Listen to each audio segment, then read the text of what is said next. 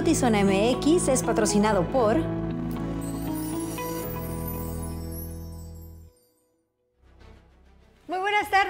bienvenidos a Notizón MX. Les saluda con mucho gusto Alejandra Gagiola en este ya, gracias a Dios, viernes, porque tuve una semana larguísima. Sí, no, bueno, tú eres la que menos derecho tiene a decir gracias a Dios es viernes.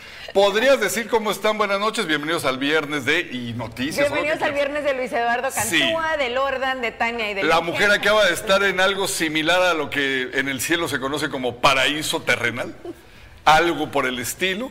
Columpios kilométricos en lagunas bellísimas donde nada más te hacía falta el canto de sirenas pero ya y le tritones. a Santa una llenadera. Qué a bárbaro. Ver si me la trae este. Qué bárbaro, no sabe. Eh, si la siguen, si no la sigue, sígala en redes para que vea de qué estamos hablando. La Huasteca Potosina, nunca antes mejor retratada que como con Alejandra de modelo. No, que el gobierno te debería de pagar. Ay, sí, el gobierno de San Luis Potosí. Sí, por supuesto. Así como cuando decían visita México. Turismo del Estado. Sí, claro. ¿Te acuerdas de esa?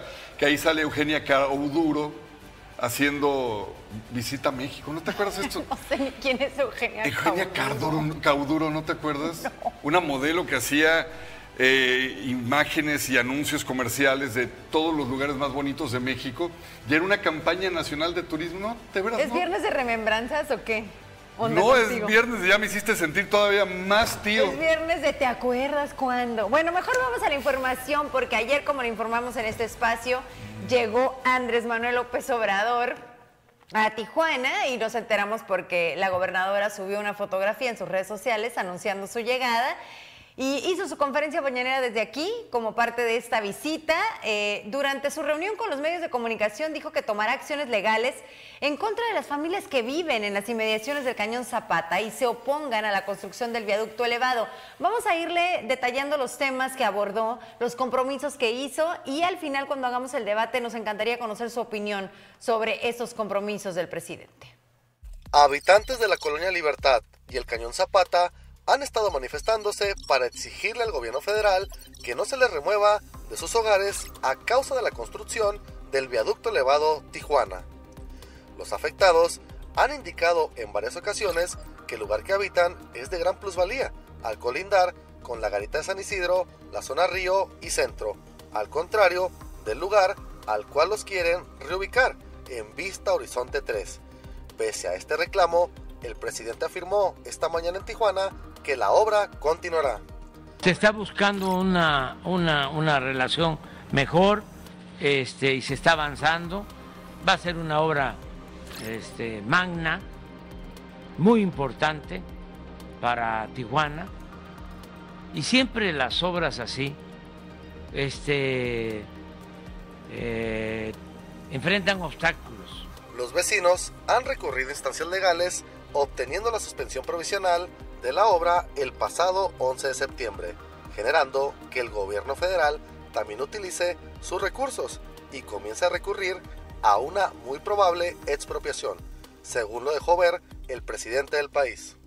Esa obra está en manos de los ingenieros eh, militares y están eh, trabajando a pesar de eh, estos obstáculos en algunas eh, colonias que no quieren, eh, por alguna razón, como dirían mi pueblo, por algo será, pero ya se va a llegar a un acuerdo y si no, vamos a proceder eh, legalmente,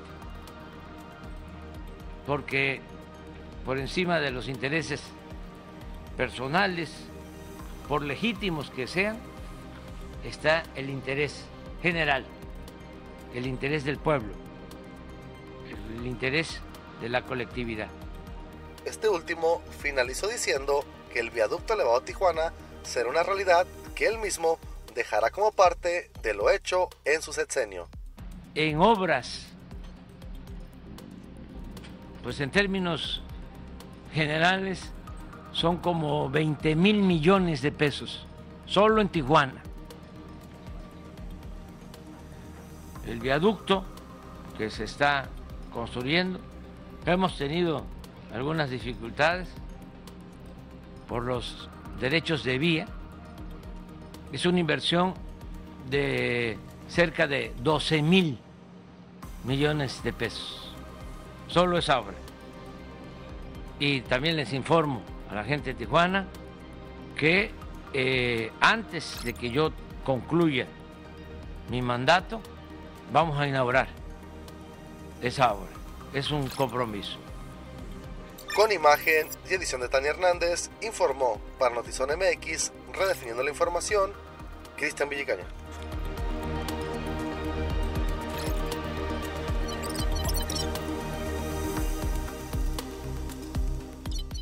Oiga, al respecto de las largas filas que se generan en la zona de la aduana al regresar a Tijuana desde San Diego, el presidente indicó que buscará al director de aduanas, André Fulón, para que atienda el tema de las demoras en los puertos de salida a México, luego de que decenas de personas tienen que esperar por más de dos horas, a veces hasta cuatro, para llegar a la ciudad. Esto ante el reducido número de carriles que mantiene funcionando la aduana mexicana. Yo me comprometo a eso y este y cuando yo regrese este eh, vamos a volver a hablar del tema. Incluso no hace falta que yo regrese pronto que ustedes puedan constatar que vamos a ponernos un plazo si les parece bien este tres meses para buscar un remedio Vamos a poner fin de año. Que se resuelve en un tema. mes, sí. Porque le tengo confianza al director de aduanas, sí. Ah, al general Andrés Fulón. Eh, y ya me está seguramente escuchando, este, o si no le van a informar La regularización de automóviles con número de serie que inician con letra provenientes de Europa y Asia podrán obtener su documentación de importación en Baja California. Esto también lo afirmó hoy eh, el, presidente y el titular de la Secretaría de Seguridad y Protección Ciudadana, Rosa Isela Rodríguez, quien también estuvo en la mañanera. Entonces, buscamos el cómo sí podríamos... Eh, proceder a la regularización de miles de vehículos que han estado solicitando acá en la frontera. Entonces, derivado de esta petición, se implementará la regularización de este tipo de vehículos. A partir del primero de diciembre se incorporarán al decreto existente de los vehículos que ya se encuentran en territorio mexicano cuyos propietarios demuestren que fueron comercializados o importados en Estados Unidos o Canadá. Entonces, igual que el procedimiento que se ha venido siguiendo, podrán solicitar la cita para la revisión, eh, pagar los 2.500 pesos por vehículo y posterior eh, regularización en los 16 estados activos del programa. Aquí te damos una guía para conectarte a Notizona MX. 1. Ver en tu televisión.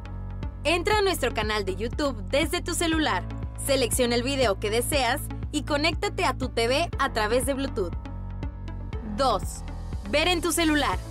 Entra a nuestra página de Facebook arroba oficial Zona MX en el celular, selecciona el video y participa en vivo.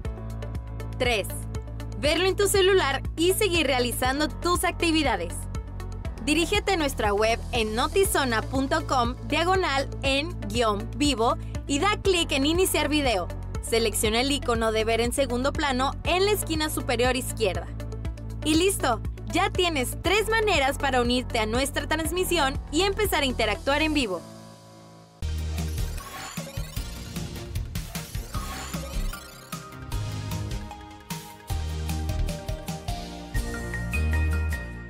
Mientras se desarrollaba la conferencia mañanera a las afueras del cuartel de la segunda zona militar, grupos, varios grupos de ciudadanos esperaban la salida del presidente, lógico, para externarle sus diversos problemas y ver en la medida de lo posible cómo se buscaba una solución. Sin embargo, ¿qué cree? Al salir del recinto militar, este humanista, este hombre de gran corazón, el mandatario fenomenal que tenemos, no detuvo la marcha, se fue en chinga, ve usted.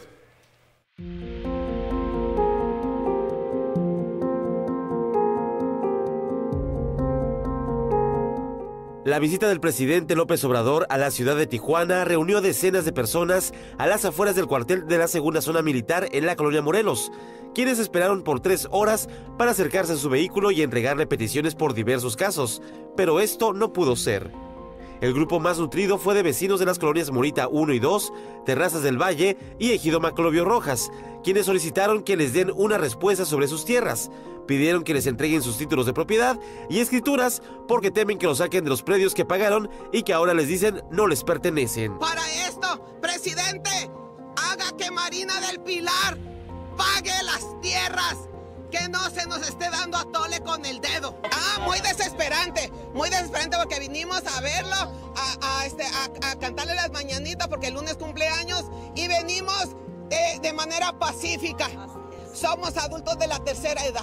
Por otra parte, quienes viven en el Cañón Zapata buscaban solicitar el apoyo del mandatario nacional para que se respete el juicio de amparo que ganaron porque se siguen demoliendo casas y construyendo el viaducto elevado. Y ahorita yo lo que pido es que el futuro de mis hijos que están estudiando, que están en deporte, que están en la universidad, les van a cortar sus alas porque nos quieren mandar a otra colonia que está muy muy lejos y que están diciendo que ya aceptamos y no es verdad, porque en realidad el gobierno no se ha acercado con nosotros. Sí se hizo un amparo este, que hasta ahorita no lo han respetado, porque siguen demoliendo casas, siguen, ellos siguen trabajando normal y el amparo no se está respetando. Entre los asistentes que no tuvieron la oportunidad de acercarse al presidente López Obrador está la madre de Joshua Emanuel Castro Gómez, un joven custodio que fue asesinado el 23 de noviembre de 2022 cuando asaltaron el vehículo de valores en el que viajaba como custodio. Denunció que la fiscalía no le ha dado seguimiento al caso para dar con los responsables. El expediente de mi hijo,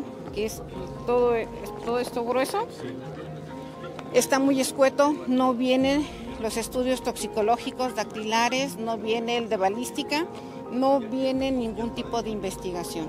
Entonces, con un expediente así no hay forma de poder llegar con los asesinos de mi hijo. El motivo de estar aquí es para enseñarle al presidente Manuel López Obrador que a pesar de que todos los cambios que ha, hecho el presidente, todavía aquí en Tijuana, Baja California, en Fiscalía con la, con la licenciada Cholico, no hay ningún cambio de apoyo, de avance. El presidente Andrés Manuel López Obrador abandonó el recinto militar una hora después de finalizar su conferencia mañanera para dirigirse a los demás eventos que tenía programados. A diferencia de otras visitas, en esa ocasión ningún ciudadano tuvo la oportunidad de acercarse a su vehículo. Las peticiones y oficios fueron recibidos por parte de personal del gobierno, quienes los depositaron en buzones portátiles. Además, hubo personal federal y estatal quienes se acercaron a los ciudadanos para generar compromisos sobre sus necesidades. Con producción de Lordán García, informó para Notizona MX, redefiniendo la información, Uriel Saucedo. 1.70.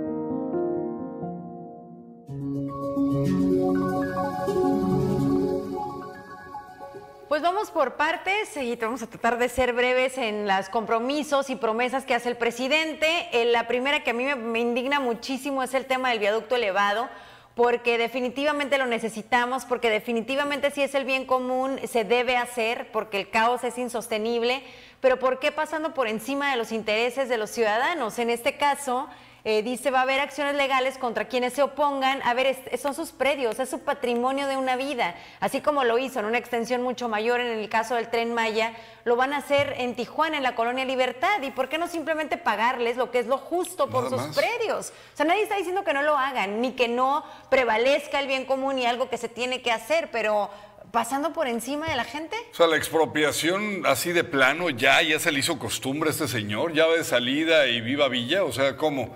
Es mis caprichos por encima de lo que sea. Creo que lo dices y lo apuntas perfectamente bien, Alejandra. No es de que nadie se oponga a un crecimiento que nos surge en la ciudad.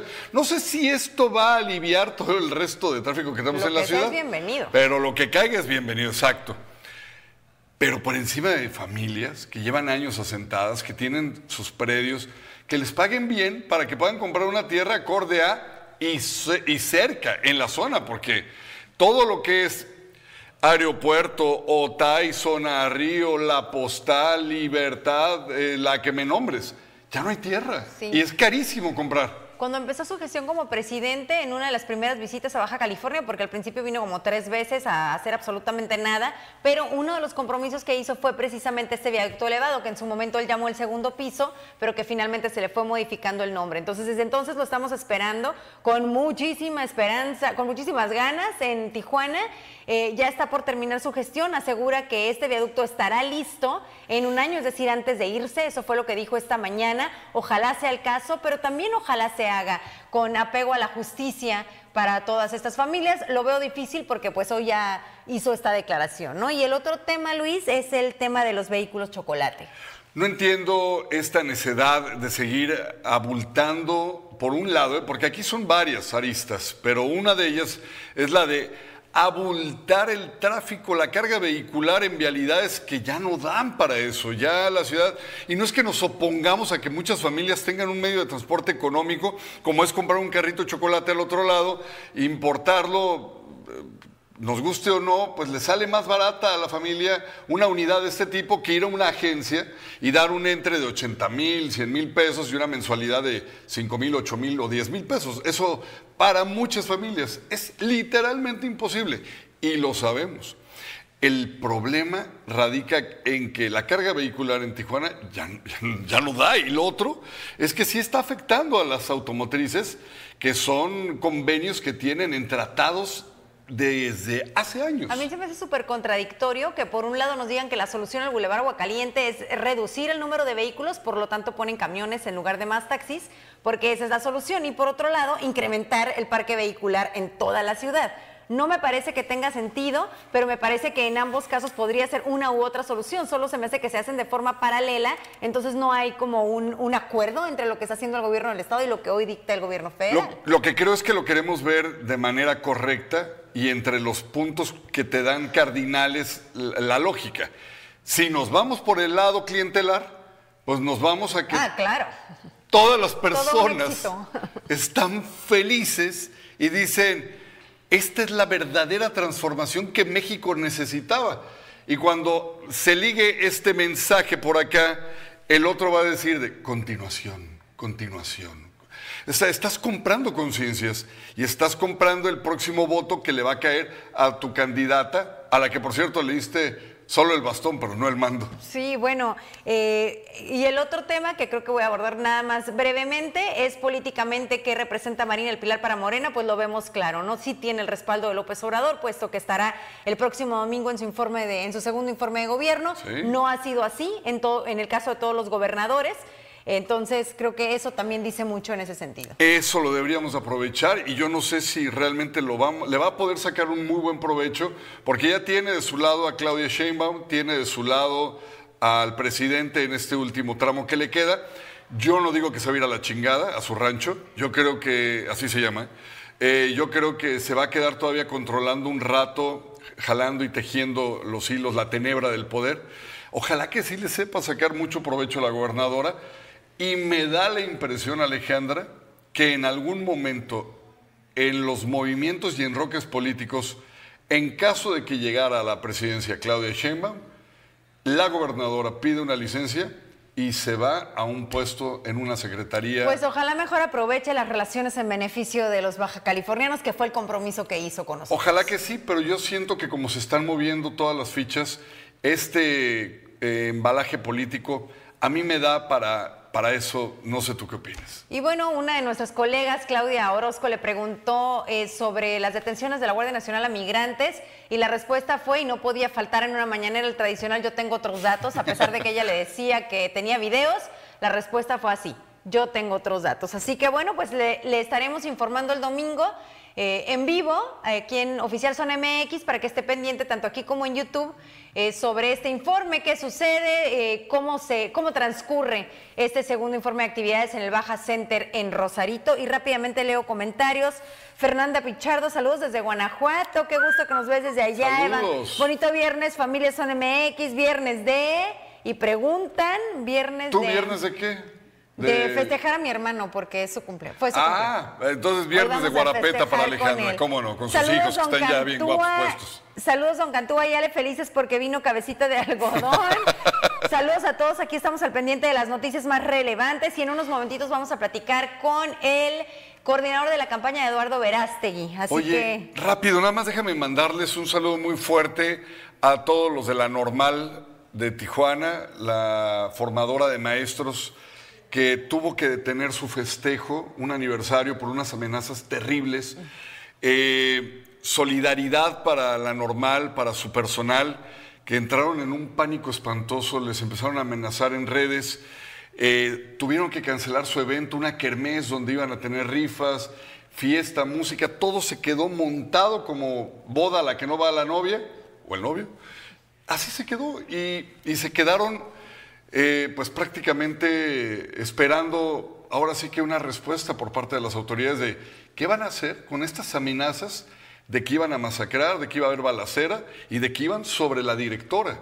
Ante esto decidieron terminar por completo con el festejo y ahora pues la fiscalía está investigando, ojalá que den con los responsables. definitivamente, bueno, continuamos eh, rápido con la información y es que el secretario general de los taxis rojos con negro, Joaquín Baltazar, reclamó a las autoridades el proceder que tuvieron cuando arrestaron a choferes que se manifestaban eh, pacíficamente, a los cuales considera presos políticos por negarse al proyecto del corredor Aguacaliente que encabeza el gobierno del estado de Baja California.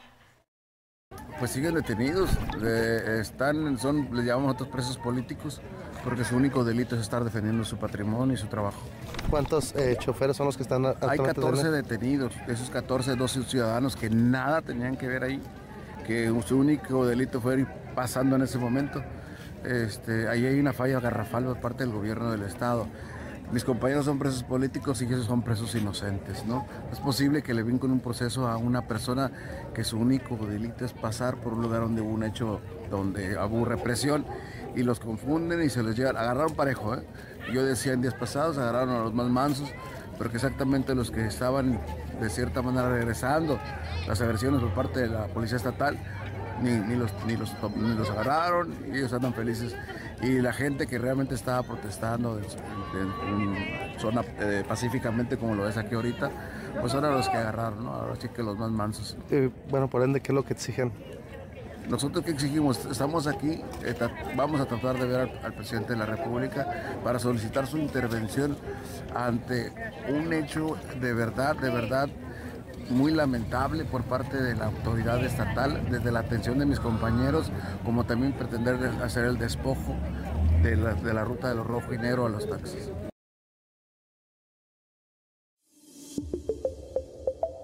Con tu boleto todos. Este 14 de diciembre, el nuevo millonario puede ser tú. Compra hoy tu boleto del 91 sorteo magno de la Universidad Autónoma de Baja California y participa por 24 millones de pesos. También puedes ganar 4 millones de pesos, 5 autos del año y mucho más. Disponibles en www.sorteosuabc.mx. Rehabilitación del Centro Acuático Rosarito en la Unidad Deportiva Andrés Luna. El deporte ha sido vital en este gobierno municipal y uno de los principales espacios utilizado por los rosaritenses para fomentar el deporte requería de mantenimiento urgente en su alberca semiolímpica, chapoteadero, así como la reparación del cuarto de bombas de calor para la alberca.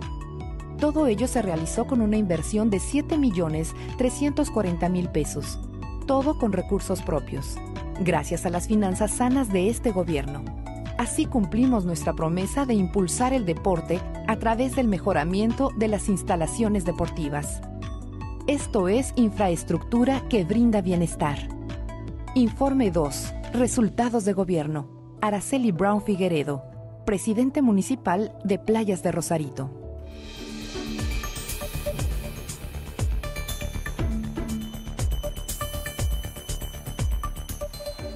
Conversando esta tarde con Michelle Martínez Esparza, coordinador de la campaña de Eduardo Verástigui. Bienvenido, ¿cómo estás? Buenas Gracias, tardes. gracias. Bien aquí, eh, llegando, sal- saludante y pla- platicando de este gran trabajo que estamos eh, tratando de, de desarrollar. Primero dime brevemente quién es Eduardo Verástegui, porque lo podemos ubicar en el mundo del cine, a lo mejor en el espectáculo, pero no en el ambiente político. Claro, él es un eh, empresario, actor, eh, productor y tiene más de 10 años con fundaciones que apoyan a la niñez, a las mujeres, a toda la parte que muchas veces el gobierno no está viendo. Un tema bien claro con su, con su película Son of, Freedom. Eh, estamos viendo y, abriendo la parte de la, de, de, la pederastía y, y, sobre todo de la trata de los niños algo que, a muchos de los que estamos aquí nos conmueve. ¿Sabías que cada hora se roban a tres niños en el país? Sí, 70 niños al día. Fue verdaderamente doloroso ver esa película. La vi con mi hija y, quería renunciar a los cinco minutos porque decíamos son cosas tan dolorosas que preferimos voltearnos y no hacer nada al respecto. Entonces, no sé si en ese sentido o en otros me puedas decir brevemente qué es lo que ofrece o ofrecería como presidente este candidato. Claro, mira, por cuestiones del INE y por ley no podemos platicar o no podemos expresar eh, eh, nada porque, porque él no es candidato. Entonces la ley nos, nos amarra de manos y nos tapa la, boca. Lo que sí te puedo decir ¿Por qué queremos que Eduardo esté en la boleta? Número uno, queremos una persona de valores y de principios que esté al frente de este país. Que no hoy te diga que tiene otros datos, cuando realmente sus propios datos son los que lo, lo contradigan. Necesitamos un presidente que realmente vea para el futuro y no vea el hoy. Necesitamos un presidente que no solamente vea sus 22 millones de votantes, sino a los 130 de mexicanos que existimos. Necesitamos a alguien que, eh, antes que cualquier cosa, antes de grupos políticos, necesitamos a alguien que, mire a las personas, el desarrollo de las personas. ¿Por qué? Porque hoy hablamos de colectivos, muchos colectivos, pero realmente estamos dejando a un lado al desarrollo de cada una de, las personas.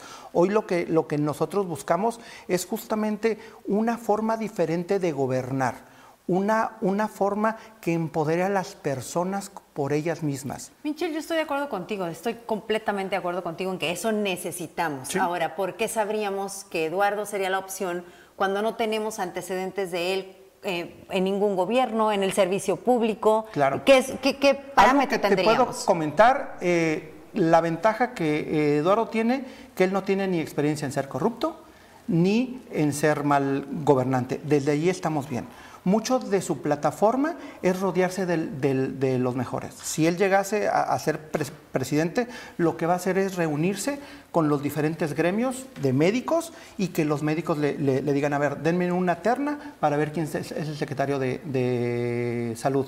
Lo mismo pasaría en economía y en las principales de desarrollo.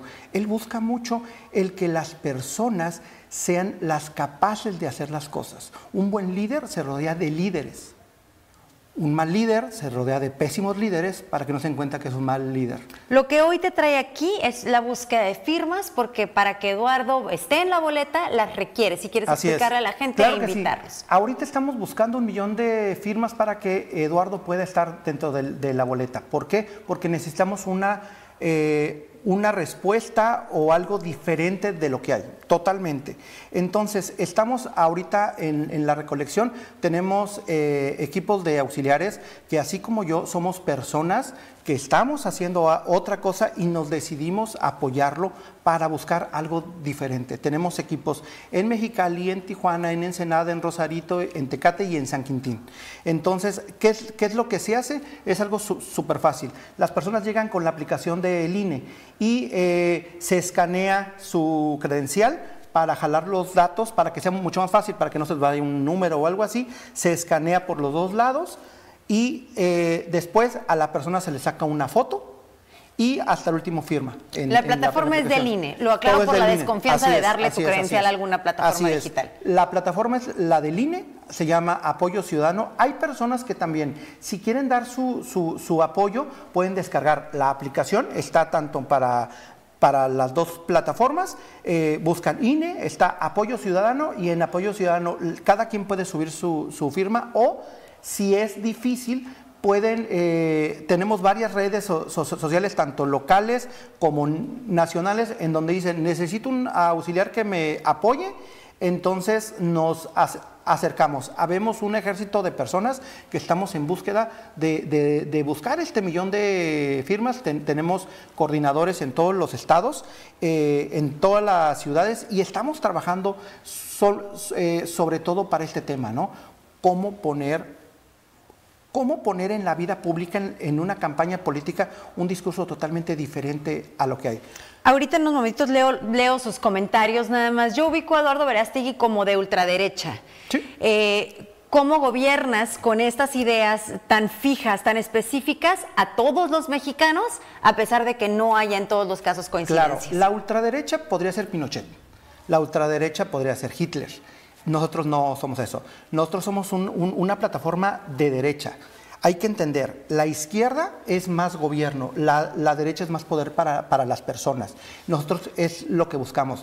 La ultraderecha es la forma como hoy eh, la izquierda se ha metido, ¿no? Eh, ha hecho su colectivismo y, parece como si fuera un estigma. Hoy hablar de derecha, hoy vemos ningún partido de derecha, ni los del PAN, que eran tan muchos, hoy no, hoy son, hoy son centro izquierda. Y lo que buscamos es cambiar esa parte. A ver, en, México desde Echeverría vivimos en, una izquierda regaladora, ¿eh? O sea, porque hoy Hoy si vemos a los candidatos, su único discurso es volverse Santa Claus. ¿Cómo te regalo más? El, problema es, como lo, como lo dijo Reagan, al socialismo, a los de izquierda, se les termina su sueño cuando se termina el, dinero. Y nosotros lo que estamos tratando, ojo, aquí en, en México somos una tierra de oportunidades, tenemos todo.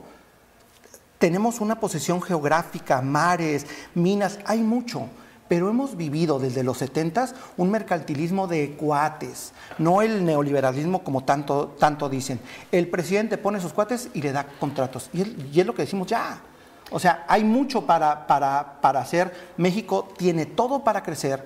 El problema son ese tipo de, de políticos que nos, que, nos, que nos hacen o crean un problema y aparte crean la solución. Y es como que no, la gente no quiere que le regales, la gente quiere que en la mañana levantarse a una buena hora, llegar rápido para su trabajo, que en su trabajo le respeten sus derechos, que pueda salir a una buena hora, que pueda llegar para su casa sin el miedo de que lo asalten, que pueda llegar con su familia, que los pueda llevar al parque la vida normal de un ciudadano en cualquier país de primera donde gobierna la derecha. Porque muchos me pueden decir mucho, dime un gobierno de derecha que sea malo. Hoy estamos viendo el, caso de El Salvador.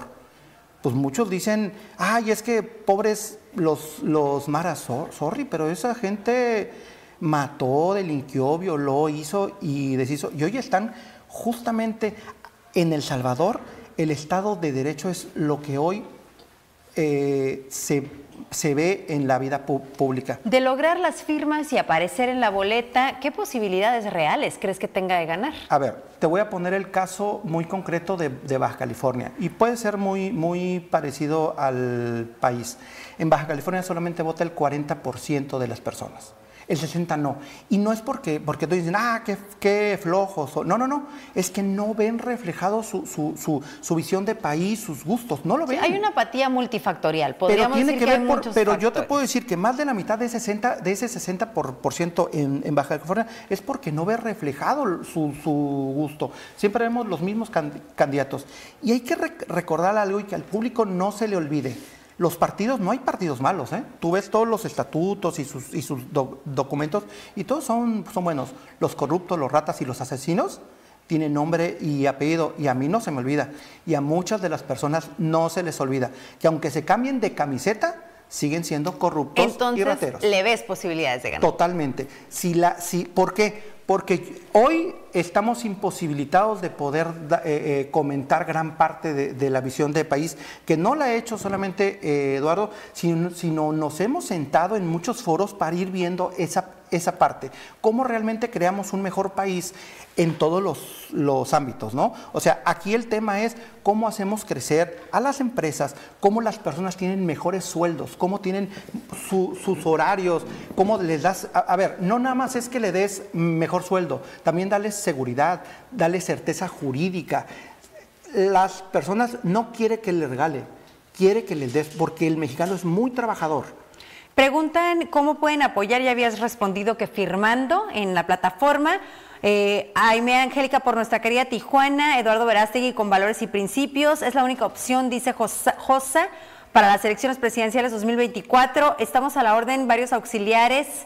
Eh, representada los mayores de la mayoría de los mexicanos. Saludos, Alan, y gracias por buscar el espacio. Aquí en Zona MX eh, abrimos el espacio a todas las fuerzas políticas y encantados de escuchar las propuestas que vaya que hacen falta. Y ojo, todos los que estamos participando como auxiliares, ninguno es político, ¿eh? todos somos personas que tenemos trabajos, que tenemos negocios, que tenemos diferentes formas de, vida y ya estamos hartos. Aquí está Aime coincidiendo contigo, así es, Gabriel Hernández por la vida, familia y por amor a México. Es hora de tener presidente y ponen aquí en donde pueden firmar, para quienes quieran apoyar aquí están poniendo ya. Esas firmas en donde se recolectan, preguntan. Fíjate que estamos, bueno, tenemos un punto fijo en la calle eh, Río Suchiate. Ahorita les, le, pido si alguno de los auxiliares tiene la, dirección, la pueda poner en, los comentarios. E igual, si tienen dudas, en los comentarios póngalas y me imagino que alguno de los auxiliares ve. Nosotros nos acercamos somos una, un, grupo de personas, a mí me tocó hoy coordinar nada más, pero todos somos iguales, buscamos firmas y, lo que buscamos es esto, cómo realmente presentamos una nueva propuesta totalmente diferente de lo que hay. ¿No? Y muchos ciudadanos estamos trabajando para, para eso. Queremos un mejor México basado en valores y principios, que es lo que le falta a la política hoy día. Hoy día vemos que la mentira es la tangente en los políticos. Hay muchos comentarios, eh, no hay preguntas, en realidad son comentarios o preguntas que ya respondiste. Me preguntan que si le daré mi firma a Eduardo, que Michelle me puede registrar. Híjole, José, la verdad no sé, tendría que analizar y analizarlo un poco más a fondo. Eh, tendría que ver si encuentro coincidencias con él. La verdad es que no conozco su propuesta, pero lo analizaría con muchísimo gusto. Y ojo, ¿eh? No le están dando un voto. Simplemente lo que están, con, con su firma lo que dan es la oportunidad que hay una alternativa más en, la boleta. A mí sí me gustaría escuchar las propuestas de Eduardo, algo que va a ser totalmente diferente. Alguien que sí se, presenta como de derecha, así como hoy eh, posiblemente a fin de, semana eh, Javier Milei gane en Argentina como, como, como, como ganaron en Ecuador, como en, El Salvador, eh, Bukele. Esa es la derecha que nosotros estamos tratando de, desarrollar. ¿Cómo mejoramos las condiciones de las personas? Michelle, tenemos que despedir. Te agradezco enormemente tu visita. gracias a todos. No alcancé a leer todos los comentarios, pero de verdad muchísimas gracias. Insisto, este espacio es para ustedes. Eh, y nos vemos próximamente. Claro que sí. Éxito en la recaudación de firmas. Muchas gracias. Es el coordinador de la campaña Eduardo Verástegui. Luis, regreso contigo.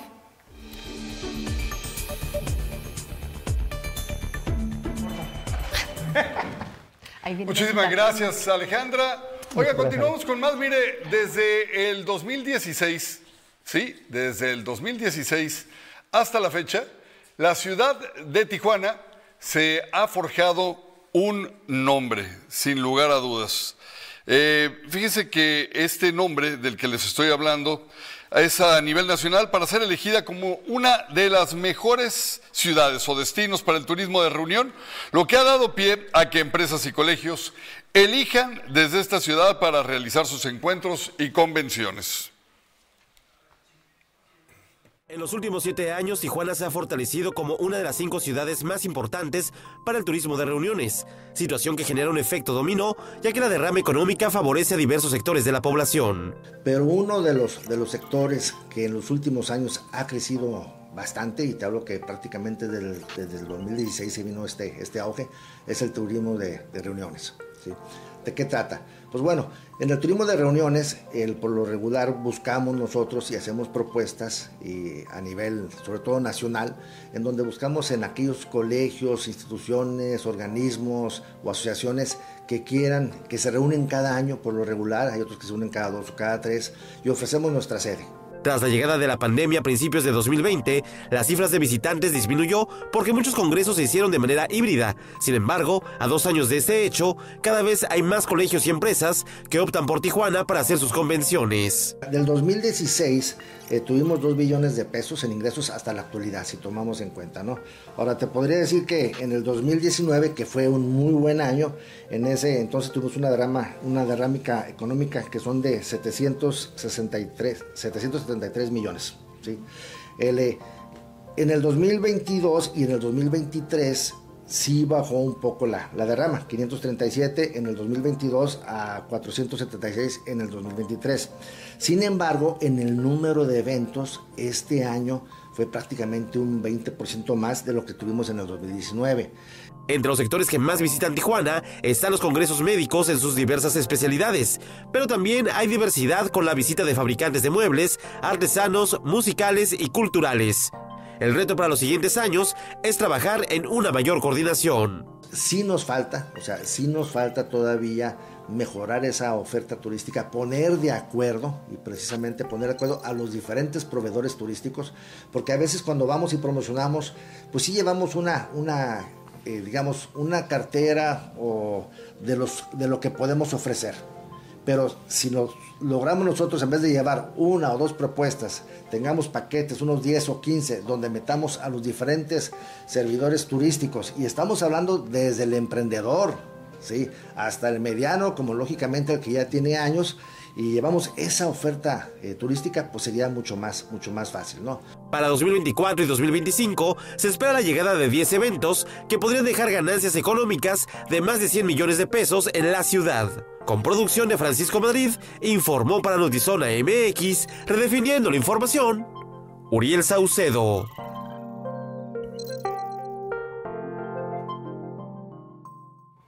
Alicia, Silvia y Jaime se convirtieron en los primeros ganadores de los sorteos de compradores oportunos y colaboradores del 91 sorteo magno de la UABC. Ambos sorteos se realizaron el pasado 26 de octubre y en ellos participaron las personas que compraron boleto y entregaron los talonarios antes de esta fecha. Los ganadores son residentes de Mexicali, Tecate y Tijuana respectivamente. Entre los premios que se dieron están una camioneta Nissan Frontier, una cuatrimoto y un remolque unitario, además de cheques por 150 y 200 mil pesos. El Centro Cultural Tijuana invita a conocer la oferta Norte 32 eh, grados. Encuentro Literario 2023, el cual inició el 8 de noviembre y finalizará este domingo 12. Entre las actividades que se realizarán a partir de este viernes por la tarde está la presentación del libro Hasta que te quedes sin alma de Elier Lizárraga a las 6.30 horas, mientras que para mañana sábado se tienen programadas las presentaciones de los libros El lado B de la cultura, volumen 2, de Julia Santibáñez, a las 7 horas de la tarde, y los mexicanos ejemplares de Mónica Maristein a las 7.30. Los tres eventos se realizarán en la sala Federico Campbell del Secut. La entrada es libre. 12 horas para el fin del mundo, una película que nos sumerge en una emocionante aventura entre el espacio y la Tierra. La historia sigue a una joven atrapada entre la ira hacia su padre, quien está en una misión espacial, y su vida con su madre y padrastro. Un giro inesperado, la Tierra se ve amenazada por una lluvia de meteoritos llevando a los personajes a enfrentarse a situaciones límite y decisiones desgarradoras.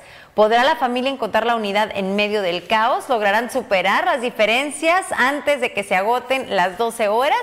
Pues bueno, eh, Ernesto Eslava nos da su calificación en reseñas y palomitas.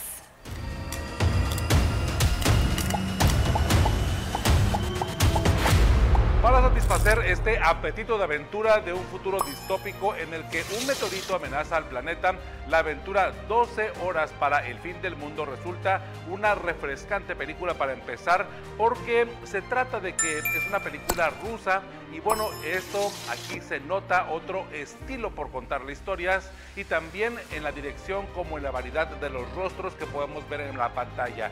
Resulta una muy buena alternativa para una moda que se ha impuesto por parte de Hollywood, tanto en los cines como en las plataformas digitales. Así que en 12 horas para el fin del mundo nos va a contar la relación entre padre e hija. Lera Arabova, interpretada por Verónica Ushimova, es una joven que vive enojada con su padre, el astronauta Arabov, interpretado por Anatoly Bailey, que se encuentra en una misión en el espacio mientras que ella debe vivir con su madre y con su padrastro.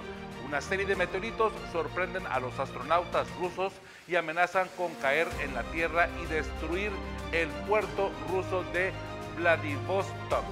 Aramov utilizará la tecnología para ayudar a su hija Lara a escapar de esta zona cero en donde los destrozos causados por el impacto de los meteoritos son la verdadera aventura. La película es una mezcla de road trip precisamente por esta búsqueda de llegar a un lugar a salvo de los meteoritos. También es una aventura bastante predecible y hasta entrañable. Combina estos dos aspectos, porque el guion es bastante parecido a lo que ya vimos en La Guerra de los Mundos, protagonizada por Tom Cruise en 2005 y también por Armageddon, estelarizada por Bruce Willis en 1998, pero adaptado a una cultura rusa con valores universales que la hace una trama fresca, interesante y comprometida con el entretenimiento. La dirección de Dmitry Kiselev resulta una visión atractiva en una disciplina eh, pues, entrenada en proyectos apocalípticos y de acción.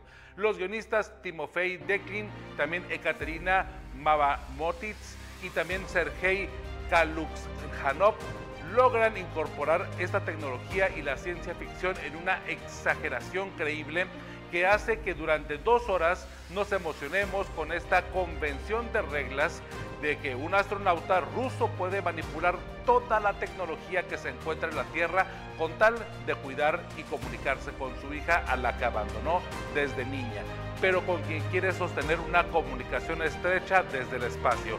Un poco nos habla del perdón, también de privilegiar la vida, de la discapacidad, de enfrentar los traumas y también de no huir de los conflictos, sino enfrentarlos con esta perspectiva de solucionarlos.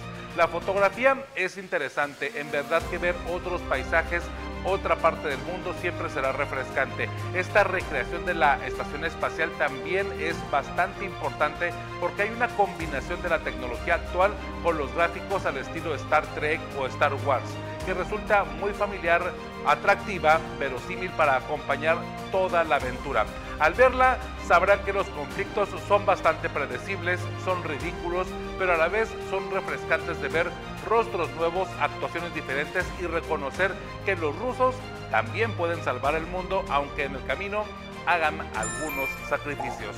2.5 de 5 estrellas, en verdad creo yo que el valor más importante de esta película es que es algo diferente, una perspectiva distinta a lo que estamos acostumbrados en México, en Estados Unidos, que en verdad nos abra un poco el panorama de que las historias pueden ser contadas desde otra óptica y con diferentes estilos. Por si alguien preguntaba, soy Ernesto Eslava, sigamos hablando de cine, de series aquí en GameFan.com.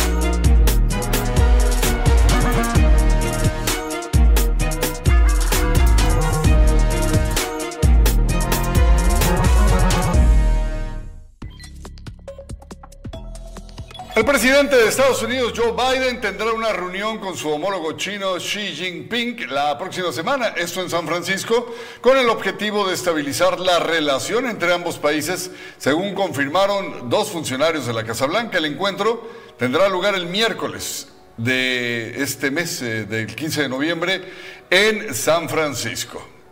La precandidata presidencial para el 2024 del opositor Frente Amplio por México, Xochitl Gálvez, criticó el hostigamiento cotidiano a los periodistas por parte del actual presidente Andrés Manuel López Obrador al recordar que la prensa libre equilibra a los poderosos. durante su participación en la 79 Asamblea Anual de la Sociedad Interamericana de Prensa. Estados Unidos aseguró que Israel accedió a permitir pausas humanitarias diarias de cuatro horas en el norte de Gaza para permitir así la salida de civiles. En una llamada con periodistas, el portavoz de seguridad de la Casa Blanca, John Kirby, anunció que Israel le comunicó a Estados Unidos de estas pausas. Donald Trump, aspirante a la candidatura republicana para las elecciones presidenciales de Estados Unidos, presumió que si ocurre la Tercera Guerra Mundial, probablemente México ya no va a existir. En entrevista el político advirtió que la mayor amenaza mundial son las armas nucleares más allá del calentamiento global. Tenemos dos recetas y todas a base de café. Hice un festival de, cocina con café y inventé estos, estos camarones, ¿no? Que son los camarones este, al capuchino. Dale. Ahí está bien. ok. Metimos grano en verde tres meses el grano verde pues, es, un grano vivo, ¿no? Entonces absorbe aromas y sabores, entonces absorbió las notas del vino propiamente, más no de la barrica, más bien se unas notas como frutos rojos, tipo como cereza. No, le estás dando, ahora sí que el, cuidado que se le da al vino. Eh, ese es el robusto que le digo. El robusto prensado. Chocolatoso, ándale prensado, recién prensado. Mira qué increíble, ¿eh? Ahí estamos. Mm.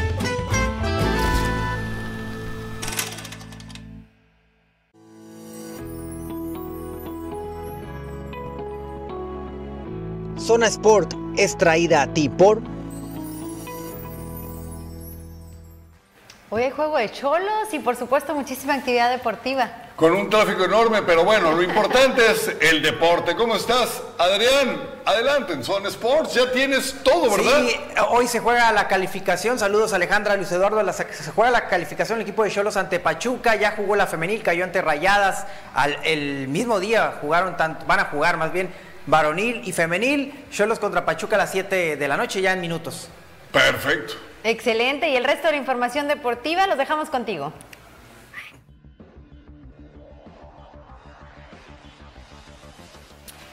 Saludos, bienvenidos a Zonas por la otra cara del deporte. Y como bien lo platicábamos con nuestros compañeros, el equipo de Cholos pues estará jugándose la vida prácticamente de este certamen 2023 de la apertura ante su similar del Pachuca. Vamos a repasar lo que va a haber en tanto NFL porque el equipo de Chargers va a estar este domingo enfrentando a los Lions de Detroit allá en el SoFi Stadium en Inglewood, California, este el estadio más costoso de la liga. Pues estará los Chargers en contra de los Lions de Detroit. Y bien, también en noticias de Cholos, el TAS, el Tribunal de Arbitraje Superior de Arbitraje, mejor dicho, por siglas en inglés, TAS, falló en contra de Cholos, le quitó los puntos que habían eh, ganado en la mesa por argumentar una supuesta alineación de vida del equipo de Puebla, se los devuelven al equipo de Puebla y Cholos tiene menos tres puntos, ahora tiene 20 puntos en total.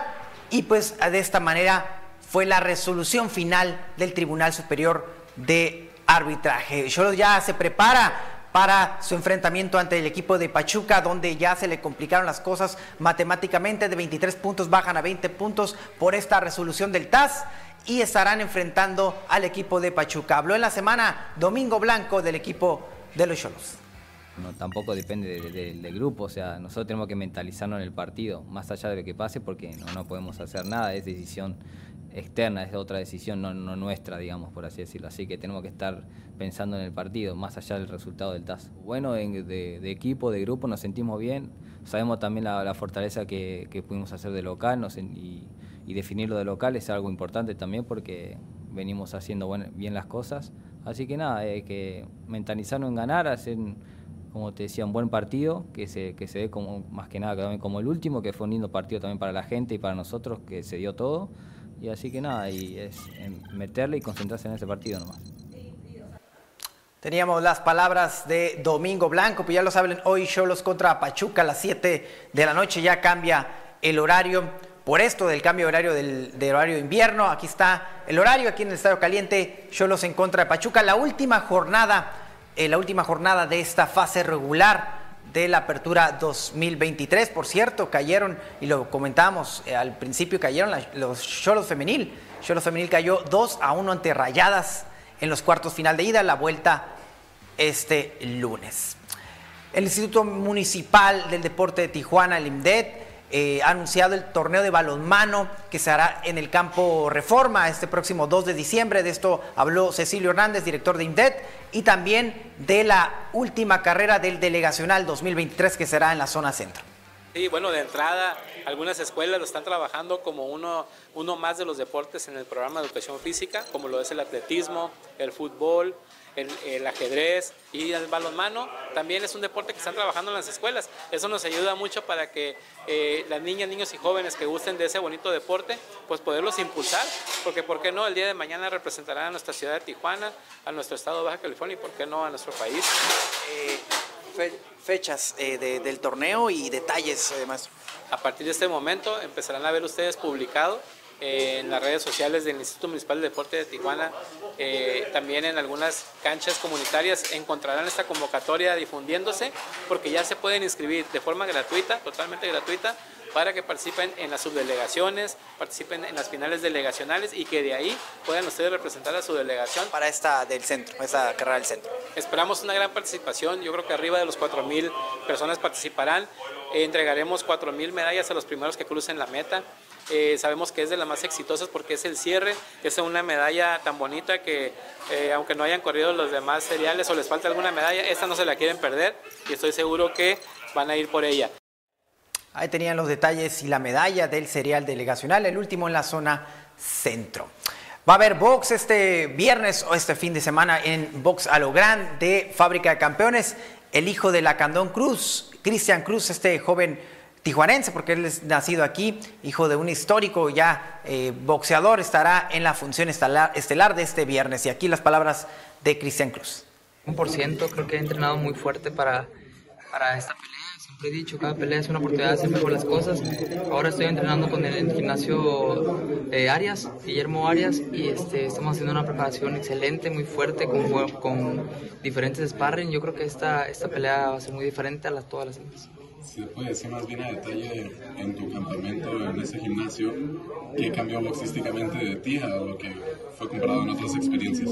Yo creo que la agresividad es un punto clave en este, en este, en esta preparación, la agresividad, el, empuje, todo, todo eso va a ser, va a salir avante en esta pelea, van a ver a un lacantoncito diferente, con hambre de, de, más, siempre de más y, lo vamos a demostrar este 10 de, de noviembre. Cristian, actualmente, ¿cuál es tu ¿cómo es tu relación con la familia Quirarte? Es súper buena, súper buena. Todavía seguimos, nosotros seguimos eh, trabajando igual. Esta, esta función es de ellos y seguimos eh, trabajando juntos con ellos. tienen Son mis promotores, de hecho, ellos son mis promotores. Así que hasta que el contrato dé, seguimos con ellos. La oferta para clasificarte mundialmente, ¿cómo, cómo te tienes? Sabemos que por años has buscado Gracias a Dios, se me acaba de aprobar la visa. Yo creo que es un punto, un punto clave en todos los boxeadores, ya que buscamos mejores peleas y, yo creo que de Dios quiera todo salga bien en esta pelea. Vamos a viajar para ayudar al campamento a No Inoue y vamos a estar llegando para de, allá, vamos a ver qué, qué, puertas se nos abren y, empezar el 2024 con algo. ¿Cómo te esa propuesta ¿Cómo, y cuál fue tu primera reacción? Sí, Bobby, Bobby me avisó, Bobby, Bobby Tirarte me avisó, me dijo que, que si, qué tal me parecía para, para ir para allá, le dije que estaba dispuesto para ir más que nada por la experiencia y, nos dijeron que vamos a pelear con, con, Ulises Suárez, que es un peleador, es un guerrero, la verdad, es un guerrero. No, bien, no es una pelea fácil con la que voy a tener, al contrario, es su revancha. Sin embargo, los que vienen de revancha vienen con más hambre y mucho mejor hacer las cosas, así que estamos preparados para hacer una buena pelea. Y después de eso, todo salga bien, vamos a viajar para Japón. Pues después de esta pelea se va Cristian Cruz, perdón, Cristian Sí, Christian Cruz, el, hijo de la Candón, se va a Japón para hacer sparring de Naoya Inoue. Y precisamente de, hablando de Naoya, Inoue, habló Luis Pantera Neri. Y ya nos vamos aquí de Zona Sport, pero les dejamos un adelanto de lo que les tenemos esta entrevista exclusiva con el ex campeón mundial Luis Pantera Neri, que habla de Inoue, con quien va a ser sparring Christian Cruz y también de su futuro a mediano y corto plazo en el boxeo. Vamos a ver si se le da una próxima pelea por campeonato del mundo. Los dejamos con este adelanto de la entrevista con Luis Neri. Posibilidad de Inoue que se ha buscado por años, ¿no? Para ti, eh, y que ahora, pues, que está en las 122 libras, que va a tratar de, unificar todos los cetros contra Marlon Tapales, eh, eh, Inoue, y que ya está en esta división donde tú te encuentras. ¿Qué tanta eh, cercanía está, eh, o qué tan cercana está la posibilidad, perdón, a comparación de, de, otros años anteriores, de que ahora sí se haga una pelea para el próximo año contra Inoue, Luis? Bueno, realmente la pelea está al alcance de ellos. Eh, o sea, el día que quieran. Aquí el tema es que, como ya lo he dicho en antes entrevistas, es, estoy esperando después de esta pelea el combate con él. Si por X o, Y motivo y no va a ganarle a Tapales, obviamente. Una vez ganando la Tapales, si él decide dejar los cinturones e irse a las 126 libras para pelear con este López, López se llama en de Mexicali, eh, Venado López. Ah, contra yo me, yo, yo, me quedaría en las 22, yo no lo buscaría, yo me quedaría en las 22 para tratar de unificar yo los, los, los cuatro cinturones este, ya que al, al subir a las 26 tiene que dejarlos de la 22 o defenderlos con alguien, entonces yo me quedaría, yo realmente no lo buscaría. Si, si el tema está ahí es porque Bob Barn está, está, haciendo, está negociando con Fernando Beltrán la pelea, pero realmente ya no, ya no, no, no, no creo conveniente estar buscando, estar atrás de él, ¿sabes cómo? Ahora, ustedes han sabido, Luis, han sabido desde, desde su equipo, han sabido como eh, la postura de ellos, de la gente de Inoue, o sea, si quieren pelear contigo, ¿han sabido algo? Inoue quiere pelear conmigo, a lo que escuché, a lo que supe, Inoue quiere pelear conmigo eh, para vengar a, Yamanaka, que Japón, que se siente ofendido de lo que hice en Japón. Eh, y yo digo, pues adelante, ¿no? Adelante, vamos a pelear. Yo también estoy de acuerdo, es una pelea que me gustaría porque es la pelea que, que quieren muchos mexicanos, muchos fans, este, tanto de Japón de México y de todo el mundo. Es la pelea que quieren, es una pelea muy, comercial, muy esperada, una de las más esperadas yo creo, entonces yo adelante, yo pelearía. El tema es que, como ya te lo dije, no estaré buscándolo, no estaré correteándolo, si la pelea se da, adelante, si no, no voy a estar ahí atrás persiguiéndolo. Y una pelea eh, que probablemente sería muy lucrativa, ¿no? Eh, llamaría mucho la atención, un mexicano contra este, el monstruo japonés, como la apodan. Ahora, ¿a ti te sorprendió, Luis, esta última exhibición de Inoue ante Fulton? ¿Te sorprendió el japonés? Sí, sí, la verdad sí, me sorprendió no japonés, porque él así es, él sale, a, él sale por todas las canicas. Es un peleador que desde el primer round va a, intentar golpearte, va a intentar acabarte. Me sorprendió la actitud de Fulton, tan cobarde, tan, tan débil, este, se miraba que solo fue a cobrar, la verdad, solo fue a cobrar, solo fue por el cheque porque no intentó ganar la pelea, eh, cualquier golpe que lo tocaban, este, se iba a la lona, realmente se miró muy, este, muy mal, muy poco profesional de su parte, es lo que yo creo, es lo que yo vi.